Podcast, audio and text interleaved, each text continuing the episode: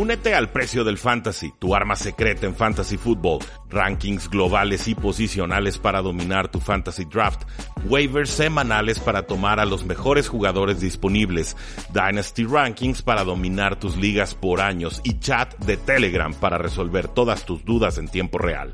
Visita stam.store diagonal precio NFL o da clic al link en este episodio para suscribirte.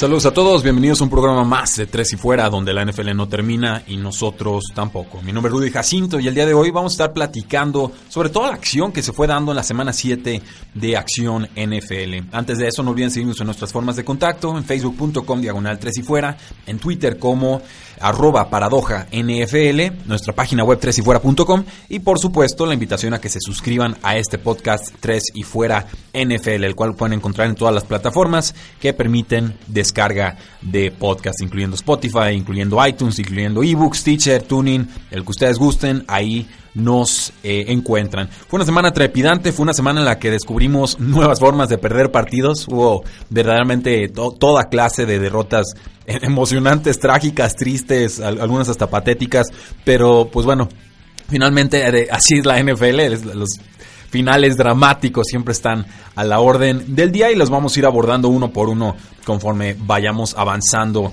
en este programa. Sin ningún orden en particular, primero los voy a dar cuatro o cinco juegos eh, que me parecieron quizás los más destacados y después el resto de la jornada. Pues bueno, pasamos al juego de los Patriotas de Nueva Inglaterra contra los Osos de Chicago, un juego que se jugó en Soldier Field, en la casa de los Chicago Bears, un partido que se resuelve 38 a 31, un juego mucho más cerrado de lo que parece indicar este marcador. Un partido en el que los Patriotas de Nueva Inglaterra llegaron sin su ala cerrada estrella Rob Gronkowski con lesión de espalda y lesión de tobillo.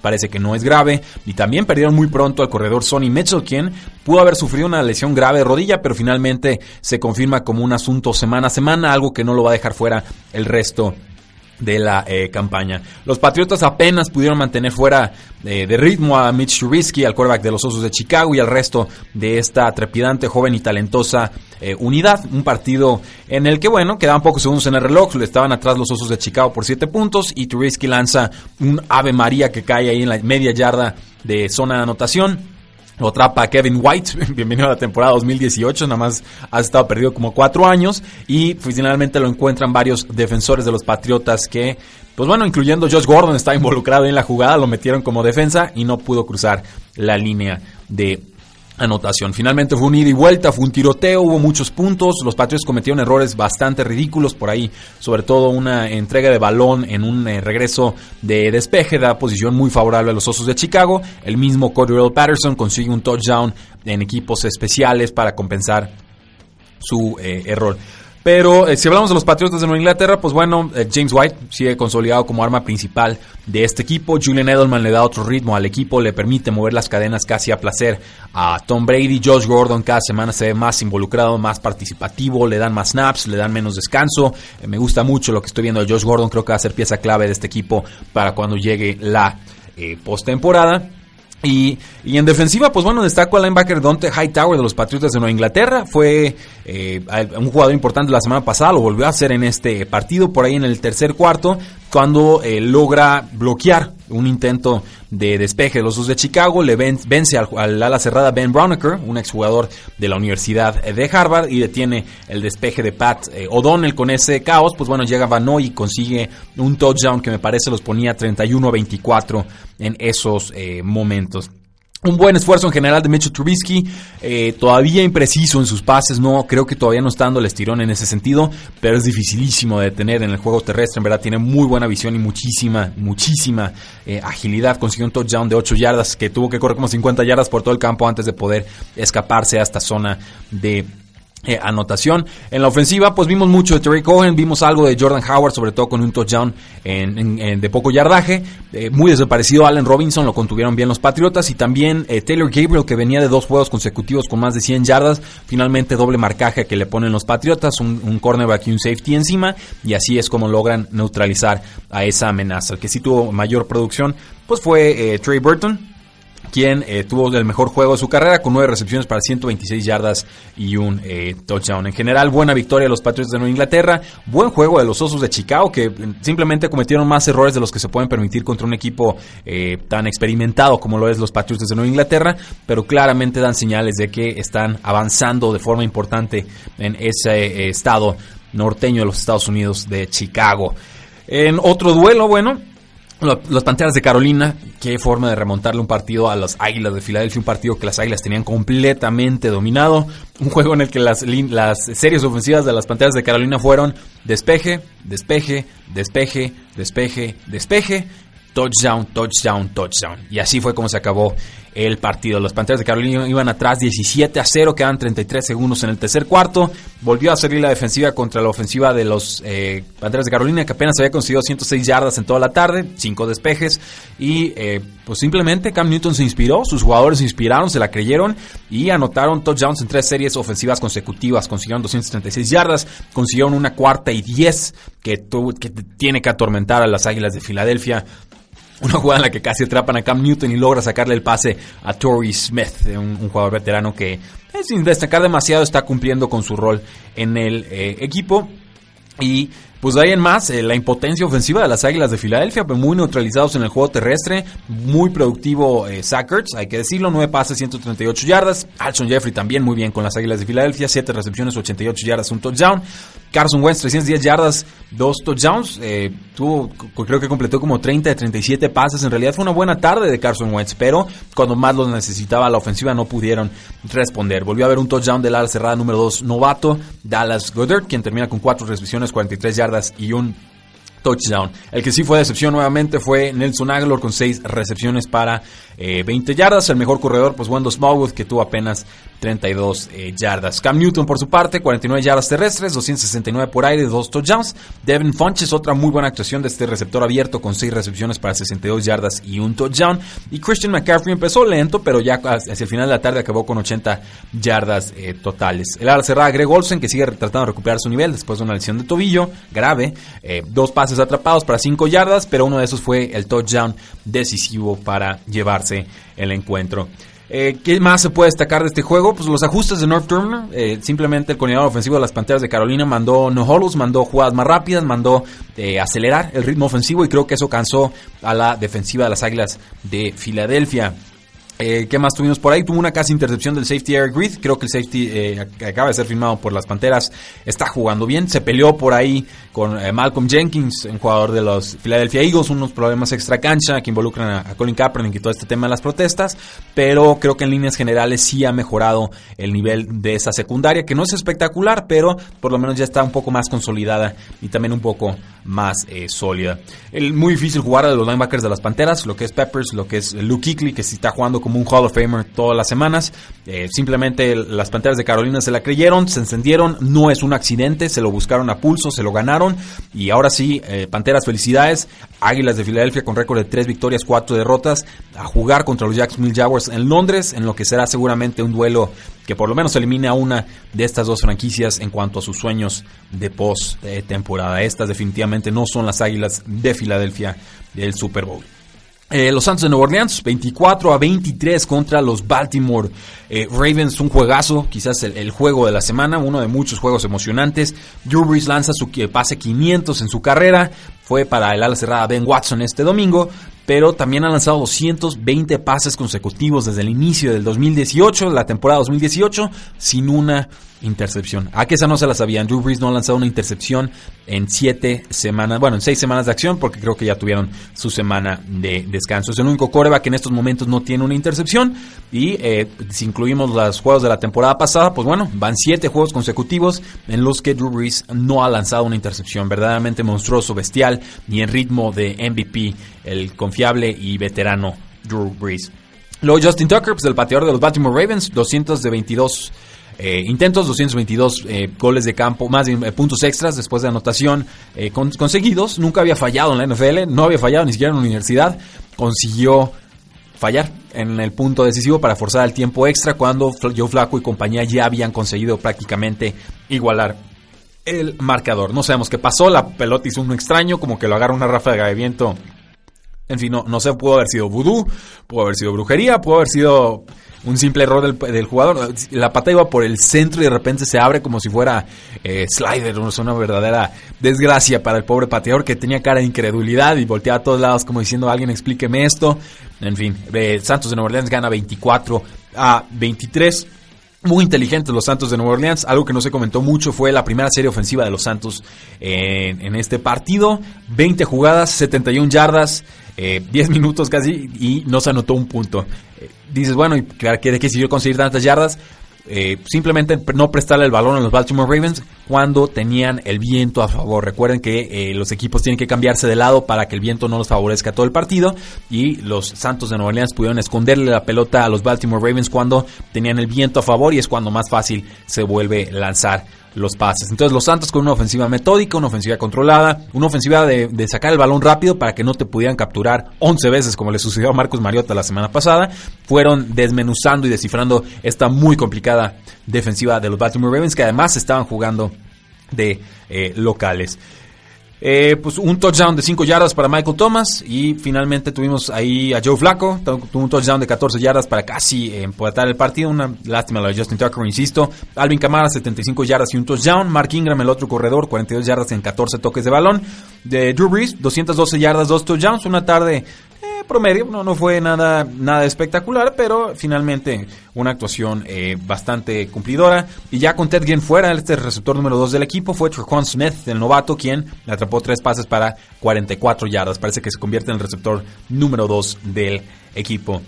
Joe Flaco terminó con 279 yardas, dos touchdowns. Buscó mucho a John Brown, quien atrapó sus siete pases para 174 yardas y un touchdown. Atormentó toda la tarde a la secundaria de los eh, Santos de Nueva Orleans. Y Michael Crabtree también tuvo una línea decente, cinco recepciones para 66 yardas. Incluso le dieron un touchdown al quarterback novato Lamar Jackson, una un pequeño carreo en la primera mitad. Un gran juego, dos equipos que deben estar en postemporada seguramente. Y pues como bien jugando, pues no sería ninguna sorpresa que se vieran en un teórico Super Bowl. Aunque claro, hay muchos, muchos otros eh, contendientes. Vamos a una pausa y regresamos a Tres y Fuera.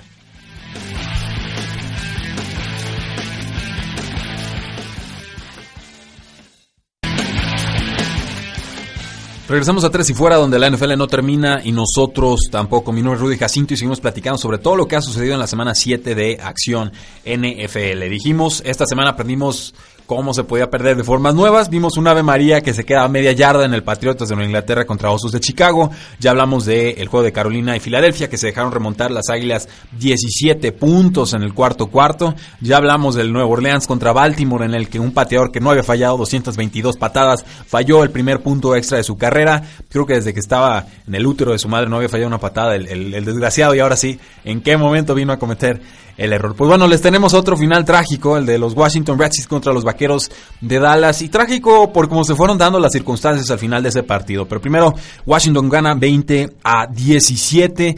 Y eh, antes de meternos de lleno al juego, ¿Qué sucedió? Bueno, el, long snapper, es un jugador que se llama Dadusier, es un, es un apellido francés, eh, mueve un poco la pelota al momento de centrar, un hábito que él tiene, algo que no lo habían marcado en muchos años en la NFL, algo que se puede marcar, o sea, sí es un castigo, pero es tan riguroso y es tan delicado y mete en el centro de la mira a los referees que yo sinceramente eh, ni le veo la ventaja, o sea, no, no veo cuál es la ventaja de que un jugador mueva tantito la pelota.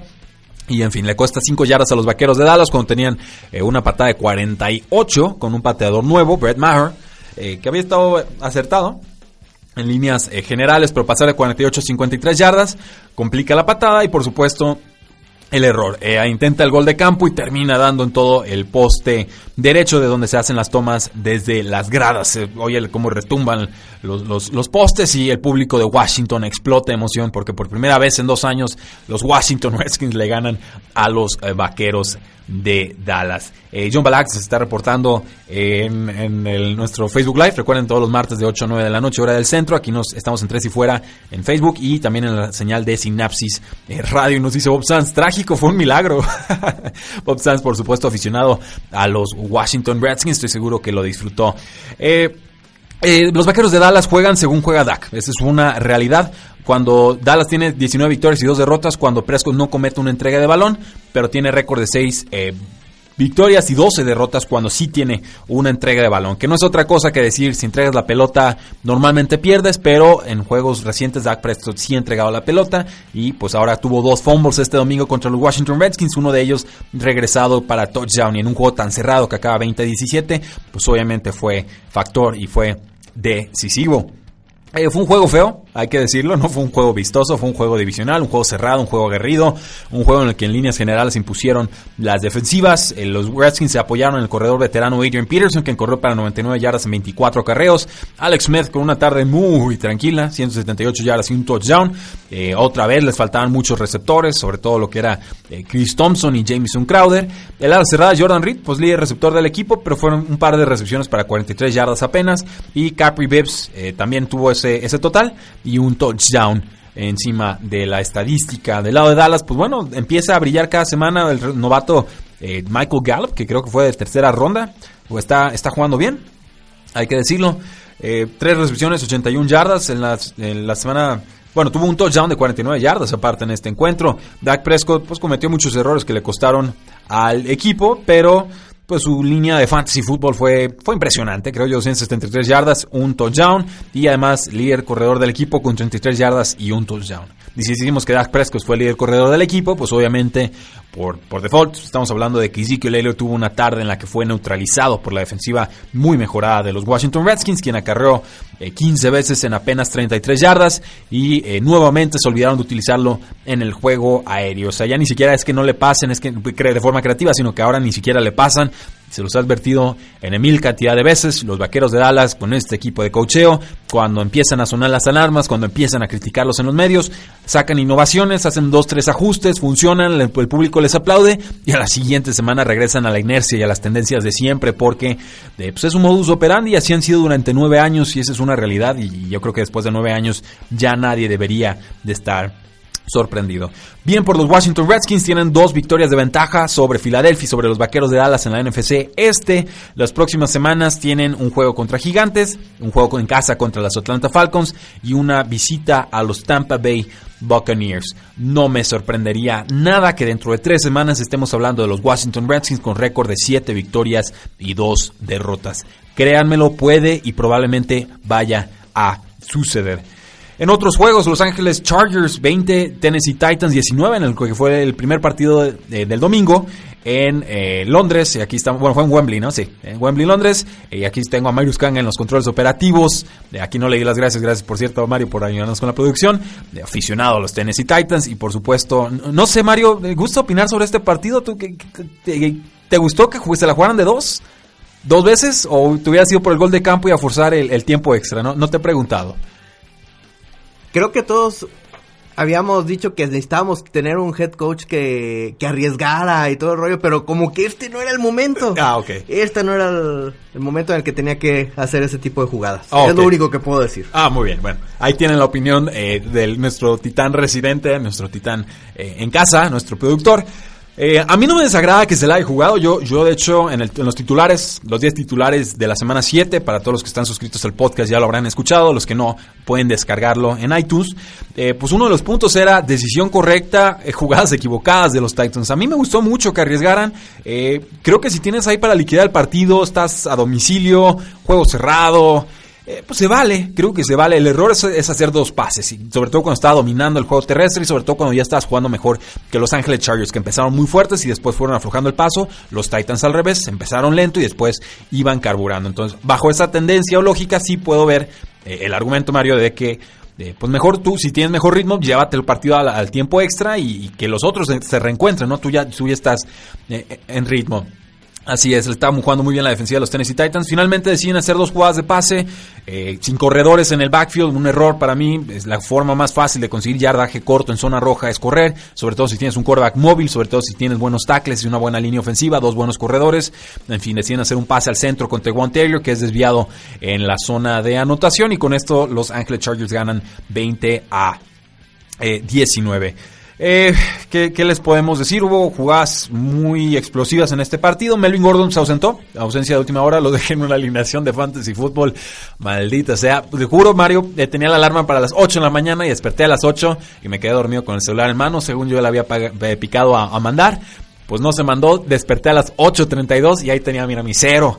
Grandote, atormentándome al inicio de la jornada. Finalmente una, tuvimos una paliza en, ese partido a favor.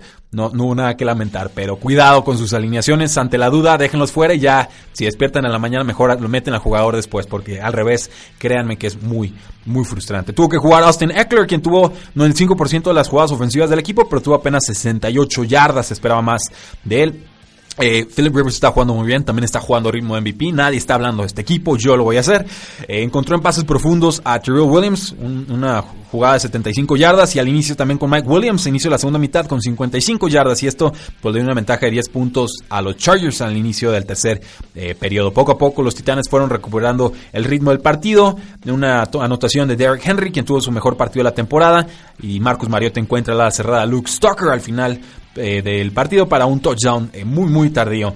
Eh, insisto, no me desagrada que se la jugaran, sí no, me, no me gustó nada las jugadas que mandaron y no lo digo porque no funcionaron, sino porque me hubiera gustado ver una corrida y sobre todo si tenían una segunda oportunidad, porque de hecho hay un castigo, un holding ahí en, la zona de la secundaria y le dan una segunda oportunidad de, de esa conversión de dos puntos a los titanes. Entonces, esta vez no sucedió, pero esa es la mentalidad que le están tratando de imprimir al equipo. Vamos a arriesgar, jugamos a ganar y eh, confío en ustedes muchachos, ¿no? Esta vez no funcionó, pero creo que es la mentalidad correcta y que tarde que temprano los resultados ahí eh, van a estar. Creo que muy inteligentes los Chargers que castigaron en profundidad a los Tennessee Titans bien porque se han estado pegando mucho a la línea de golpeo, les, como que les gusta detener ese juego intermedio, esos pasecitos cortos, esos pasecitos de, 10, 15 yardas, eh, pues inmediato lo diagnosticó Philip Rivers y los castigó en profundidad. Eh, creo que, que, ahí es donde ganan el partido Los Ángeles Chargers, que se están entonando, que están jugando bien, que la defensiva también apareció, que recuperan a Joey Bosa después de su semana de descanso, que también recuperan a Melvin Gordon. Cuidado, Cuidado con Los Ángeles Chargers, van en ascenso, van bien, nadie está hablando de ellos y en este programa los dimos para llegar a la final de conferencia, eh, creo que contra los Patriotas de Nueva Inglaterra. A mí no me sorprendería nada que le ganaran a Kansas City Chiefs en este siguiente encuentro, pero veremos qué es lo que sucede. Falta mucho para eh, eso. Eh, Los Ángeles Rams 39, San Francisco 10. Aquí no hubo duelo, es una realidad. San Francisco con CJ Beathard tiene muy poco que hacer. El que sí funciona es eh, el ala cerrada, George Kittle de los San Francisco 49ers, porque juega con su ex quarterback, que es eh, precisamente CJ Beathard. Los Rams han, anotado 30 o más puntos 15 veces en los 23 juegos en los que Sean McVay ha sido head coach. Esto sucedió apenas 11 veces en 77 juegos con Jeff Fisher como head coach. Para que me sigan diciendo que los jugadores eran los que no servían y que el coaching no importa. No, pues están, locos. El coaching por supuesto que importa y hay muchos jugadores que no han podido eh, brillar en la NFL por culpa de que sus entrenadores no saben cómo utilizarlos. Todd Gurley también ha anotado en 10 juegos consecutivos, se convierte en el primer jugador desde 2011-2012 en eh, hacerlo. Eh, también hay por ahí un jugador que nadie menciona, se llama Corey Littleton, un jugador en equipos especiales. Eh, eh, los Rams el año pasado fueron el equipo número uno calificado en equipos especiales y fue por jugadores como Corey Littleton. Bloqueó dos despejes en 2017, ya bloqueó su segundo despeje en 2018 contra los San Francisco 49ers y propició un safety eh, y bueno, dejó un campo tan corto que propició un safety ahí en esa, en esa serie ofensiva. Entonces, es un linebacker interno que está en su tercera temporada, que salió de Washington y que está jugando muy bien con Los Ángeles Rams. Aaron Donald, defensive tackle de los Rams, también está que arde verdaderamente. Un hombre entre niños. Nueve tacleadas, cuatro capturas para 29 yardas eh, perdidas, eh, dos tacleadas más para pérdida, un golpe a quarterback, un fumble forzado, un fumble recuperado. O sea, si alguien tenía dudas del contrato de Aaron Donald, olvídenlo. Es, vale eso y muchísimo, muchísimo más.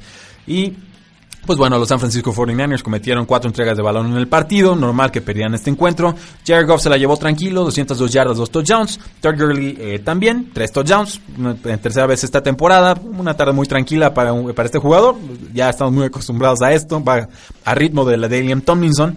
Eh, también tuvo 86 yardas. Y eh, Robert Woods fue el líder receptor, 78 yardas sin eh, touchdown en 5 recepciones. Creí que iba a tener más producción. Brandon Cooks 4 recepciones, 64 yardas y un touchdown. CJ Beathard 174 yardas, un touchdown, un par de intercepciones. Y Matt Breda se lastimó, se vuelve a lastimar del tobillo. Yo creo que ya tiene que descansar este jugador, está forzando demasiado con las lesiones. George Kittle tuvo otro juego importante, el ala cerrada con 5 pases atrapados para 98 yardas y un eh, touchdown. Ninguno de los demás receptores del equipo superaron las 25 yardas. Rams sigue invicto, San Francisco sigue en el fondo de la tabla. dice Bob Sanz, ¿qué probabilidades hay de un Super Bowl todo versus Los Ángeles? Pues no sé, Bob, pero ahorita en estos momentos Los Ángeles tienen que ser los grandes favoritos para ganar. Queda mucha temporada, pero no lo pueden hacer mejor. Simplemente están siendo muy dominantes. Eh, Kansas City derrota en el Sunday Night Football 45 a 10 a los Cincinnati Bengals. Yo esperaba un juego más cerrado. Los Cincinnati Bengals han mostrado capacidad para anotar puntos en esta campaña, pero la defensiva de Kansas City eh, comenzó a aparecer en este partido y esas son muy malas noticias para el resto de la NFL. Pero primero, Andy Reid gana su juego número 200, tanto eh, incluye juegos de temporada regular como de postemporada en esta paliza 45 a 10 contra los Cincinnati Bengals. A los 60 años ya es el noveno coach más ganador de la historia. Superó a Dan Reeves que tiene, eh, bueno, próximamente va a superar a Dan Reeves que tiene 201 victorias y seguramente también le va a ganar a Marty Schottenheimer que tiene 205 victorias. Si sigue ese ritmo, pues podrá alcanzar a Chuck Noll, que tiene 209, y eh, ahí ya estaría Andy Reid como el sexto más ganador de la historia. Y se ve que trae pilas, se ve que está haciendo bien las cosas. Yo creo que va a seguir rompiendo marcas el buen Andy Reid. Solo hay que traducirlo en victorias en post-temporada. Eh, Patrick Mahomes sigue caliente, 4 touchdowns, 358 yardas, una intercepción.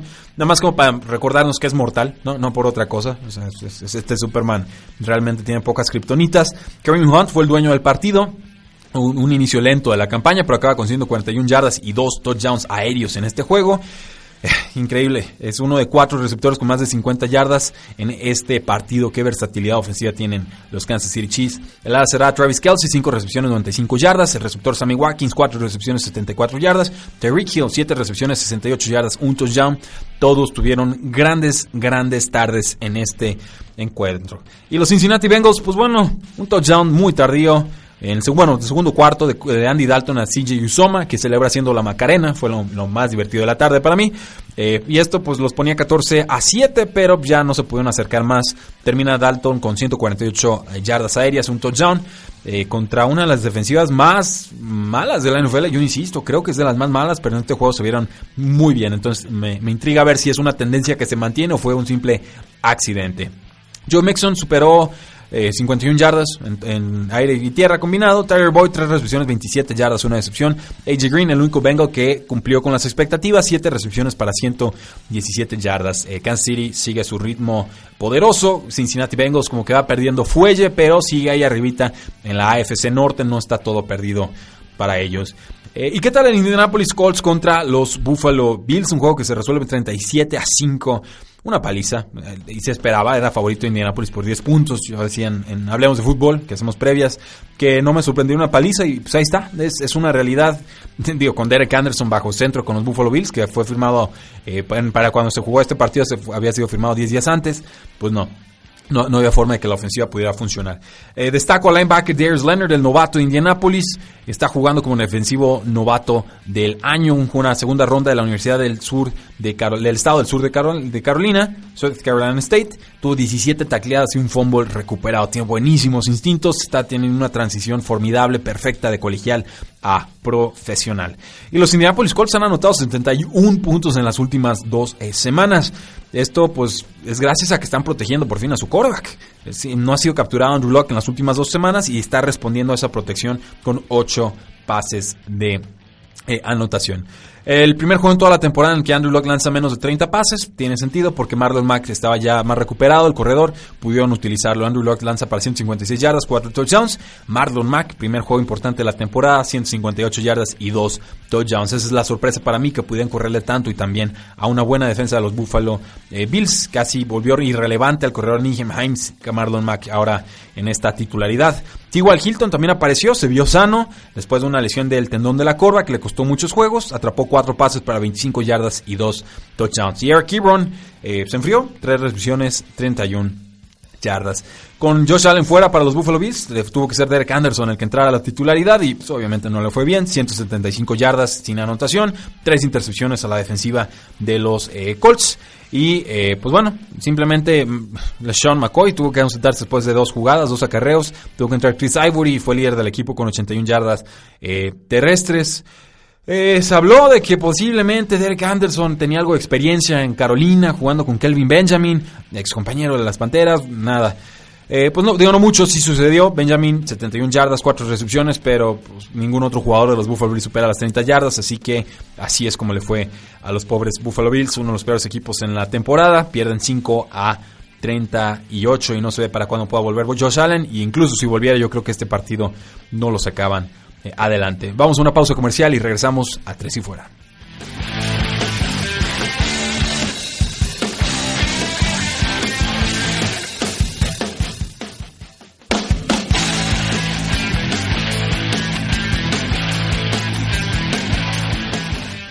Ok, los Tijuana Chargers, dice nuestro productor. Estamos hablando de a dónde se deberían de mudar Los Ángeles Chargers en nuestro tiempo muerto aquí en, el programa de Tres y Fuera, pero eh, porque pues no, el público no les responde, les echan más porras en Wembley que eh, en Los Ángeles. Un asunto bastante triste, lo comentamos en el programa de mañana si se suscriben al eh, podcast. Houston venció 20 a 7 a los Jacksonville Jaguars, demonios, última vez que me que caigo en la trampa de los Jacksonville Jaguars. Qué forma de hacerme perder en predicciones toda la maldita temporada. Blake Bortles no tienes perdón de Dios, ni de tu equipo, ni de nadie. Qué tragedia, verdaderamente. Jacksonville tenía el control absoluto de la división y de repente, de la nada, derrota tras derrota tras derrota tras derrota. Bortles mandaba a la banca al medio tiempo, merecidísimo por supuesto. Entró en relevo Corey Kessler, que fue un suplente de los Cleveland Browns por el que cambiaron eh, una, una sexta ronda en, el, en la pretemporada. Y respondió con un touchdown en la primera serie ofensiva, pero poco, eh, poco más. Hace un año, este fue el juego en el que Jacksonville fue apodado Saxonville cuando capturaron 10 veces a los quarterbacks de Houston en la semana 1. Nada que ver lo de aquello con lo de este eh, partido. Fue retirado Blake Bortles en el tercer cuarto contra Houston en su propia casa después de anotar 0 puntos en 6 series ofensivas. Las series funcionaron de esta forma o acabaron de esta forma. Despeje, despeje, despeje, despeje, fumble perdido y fumble eh, perdido. Y aparte en zonas bien comprometidas esos fumbles. Y así estaban ya con récord, o más bien con el puntaje abajo 20 a 0. Y eh, pues bueno, era un juego por, por pelear por la, por la FC Sur. O sea, que ganar este juego ganaba la FC Sur. Ya sabían ambos equipos que los Titanes de Tennessee habían perdido por la mañana y ni así pudieron meter las manos los pobres Jacksonville eh, Jaguars. En, las los últimos tres juegos en los que han perdido los Jacksonville Jaguars, 30 posiciones ofensivas de Blake Bortles, completa el 55% de sus pases, ha tenido tres series para touchdown y ha tenido 8 entregas de balón, incluyendo 5 intercepciones y 3 fumbles perdidos, además de 13 despejes. Díganme quién demonios puede ganar un partido en la NFL moderna con esa clase de cifras. Pero primero hablemos de los Houston Texans de Sean Watson, que tuvo eh, una lesión de costillas, un y nada más un pulmón parcialmente colapsado, Se lee más fácil de lo que se cura eso, supongo yo.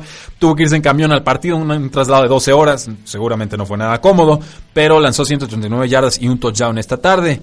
Eh, Lamar Miller fue muy productivo, sorprendió contra los Jacksonville Jaguars. Eh, pero, pues bueno, eh, una de las muchas sorpresas, 22 acarreos, 100 yardas, su primer juego con más de 100 yardas desde la semana 14 del 2016. Will Fuller, líder receptor del equipo, 68 yardas en 6 recepciones. De Andre Hopkins, un touchdown, además de 50 yardas en 3 recepciones. El que se lastimó fue Kiki Couti con una lesión del tendón de la corda y parece que no podrá jugar en la semana 8. Lo comentamos también el día de eh, mañana. Es la vez número 26 en la que Blake Bortles ha tenido múltiples intercepciones en un juego desde el 2014, la mayor cantidad en la NFL durante ese periodo.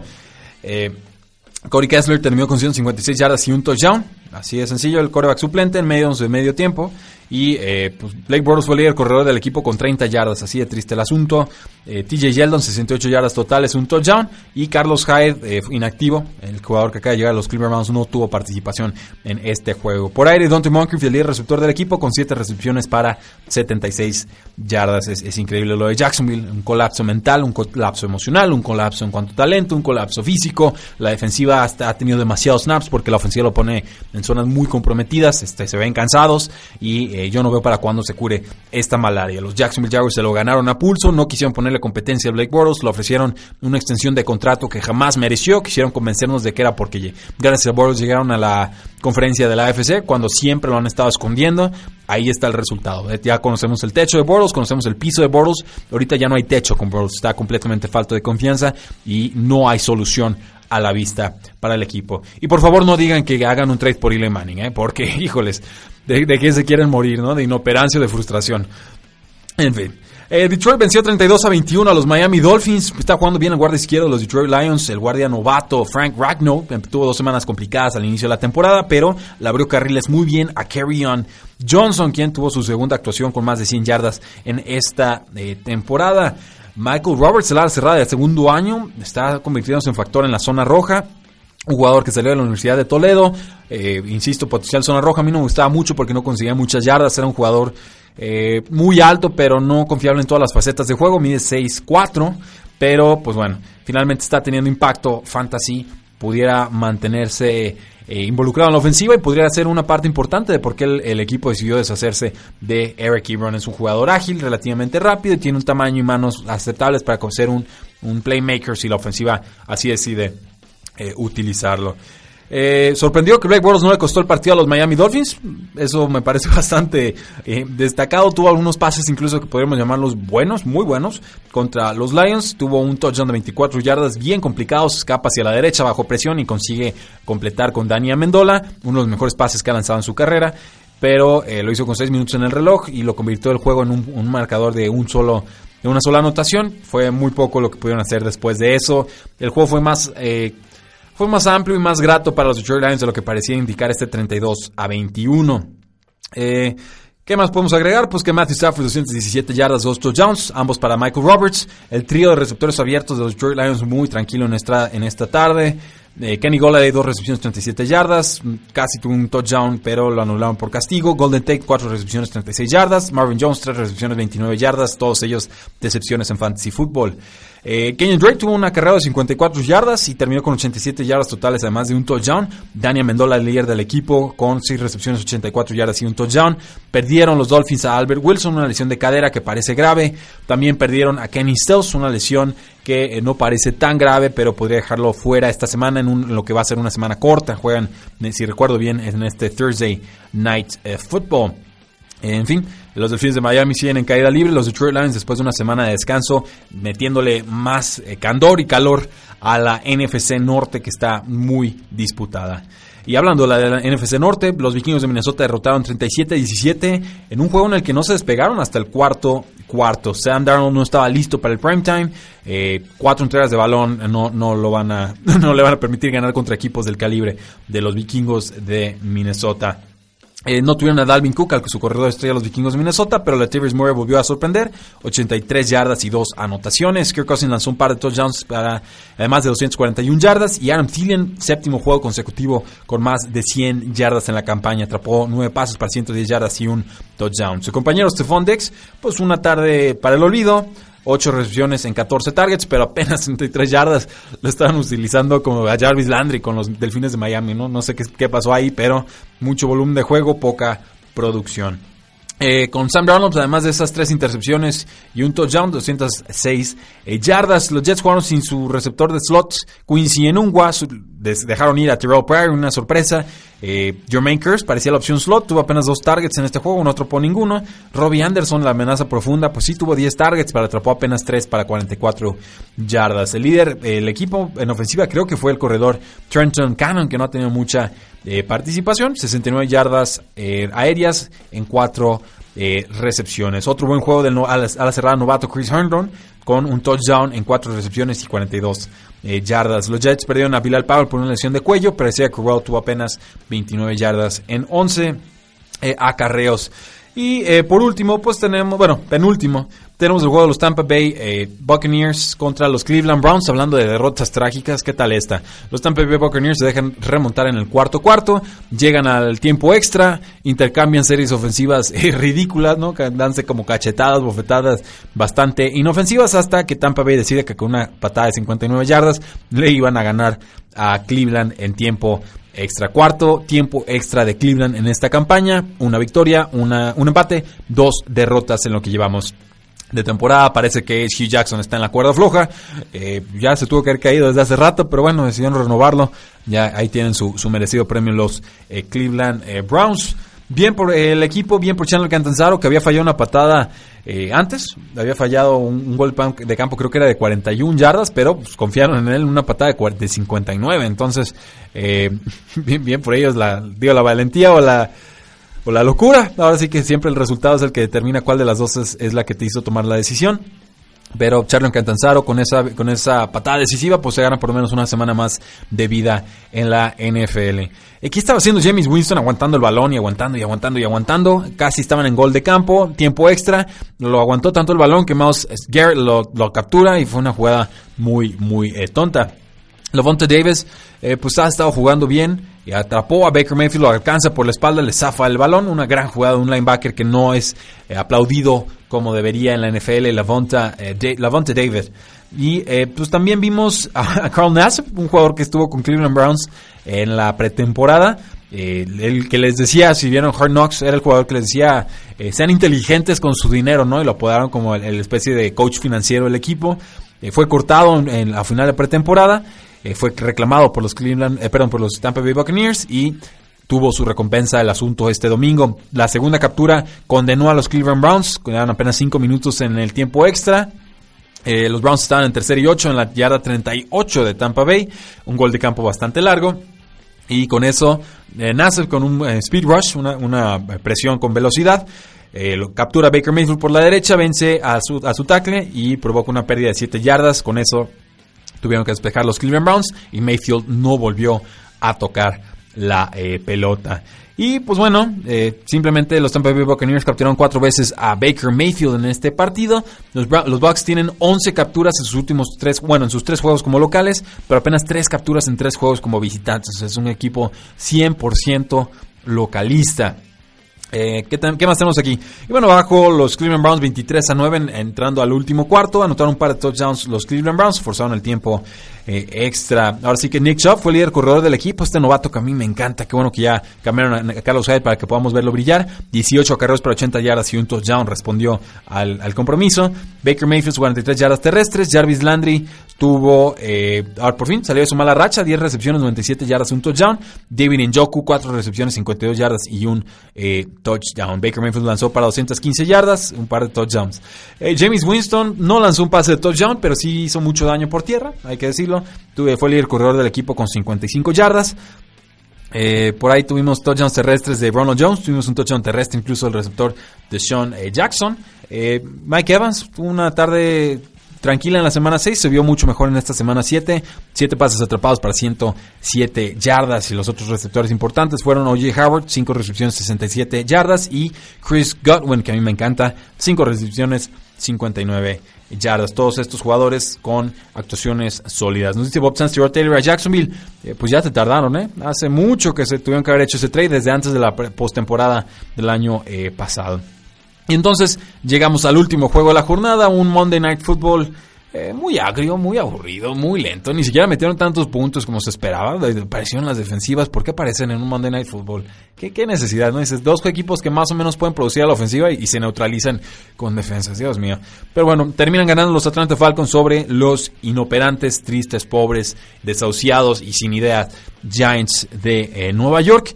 Y eh, pues ahora sí que las campanas suenan las, las alarmas en todo lo que da. Los gigantes de Nueva York ya están fuera de contienda. Qué rápido sucedió, pero los gigantes de Nueva York, igual que la campaña pasada, ya tienen un récord de una victoria y seis derrotas, mientras que los Atlanta Falcons tienen récord de tres victorias y cuatro eh, derrotas. Los Falcons se van arriba 10 a 3 en el segundo cuarto, alcanzan a meter 3 puntos más los gigantes de Nueva York, estaban 10 a 6 para ese momento y en el último cuarto Giants metió 14 puntos por apenas 13 de los Atlanta Falcons. El touchdown fue de Marvin Hall, un pase de 47 yardas que le lanza Matt Ryan, los goles de campos de 31 y 36 yardas de Aldrick, Rosas, el pateador de los gigantes de Nueva York.